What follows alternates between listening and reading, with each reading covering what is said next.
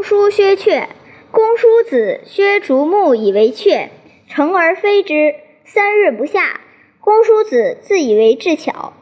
子墨子谓公叔子曰：“子之为雀也，不如将之为车匣。须臾计三寸之木，而任五十石之重。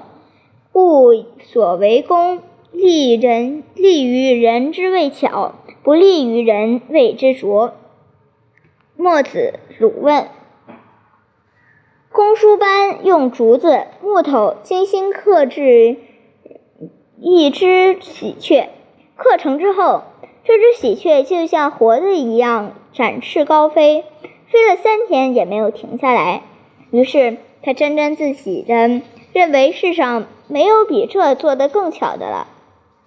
墨子毫不客气地对他说：“你做的喜鹊，还不如……”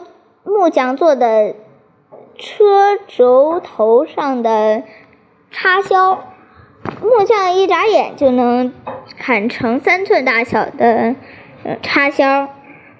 这东西虽小，却能使车轮承受五十石的重力。因的，因此，我们评论所做事情的好坏，要看他们是否对人有利。凡是对人有利就好。对人没有利的就不好。